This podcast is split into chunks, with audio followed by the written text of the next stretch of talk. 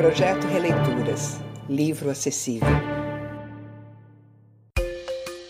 Menino e Menina, de Vera Lúcia Dias. Menina chegou primeiro, menino chegou logo depois. Menina descobriu uma coisa, logo, logo, menino descobria uma coisa também.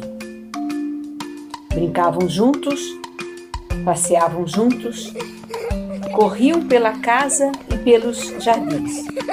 De repente, menino descobriu a capa e a espadinha. Ah, e os carrinhos também. De repente, menina encontrou as panelinhas, as bonecas e a casinha. Ah, e as princesas também.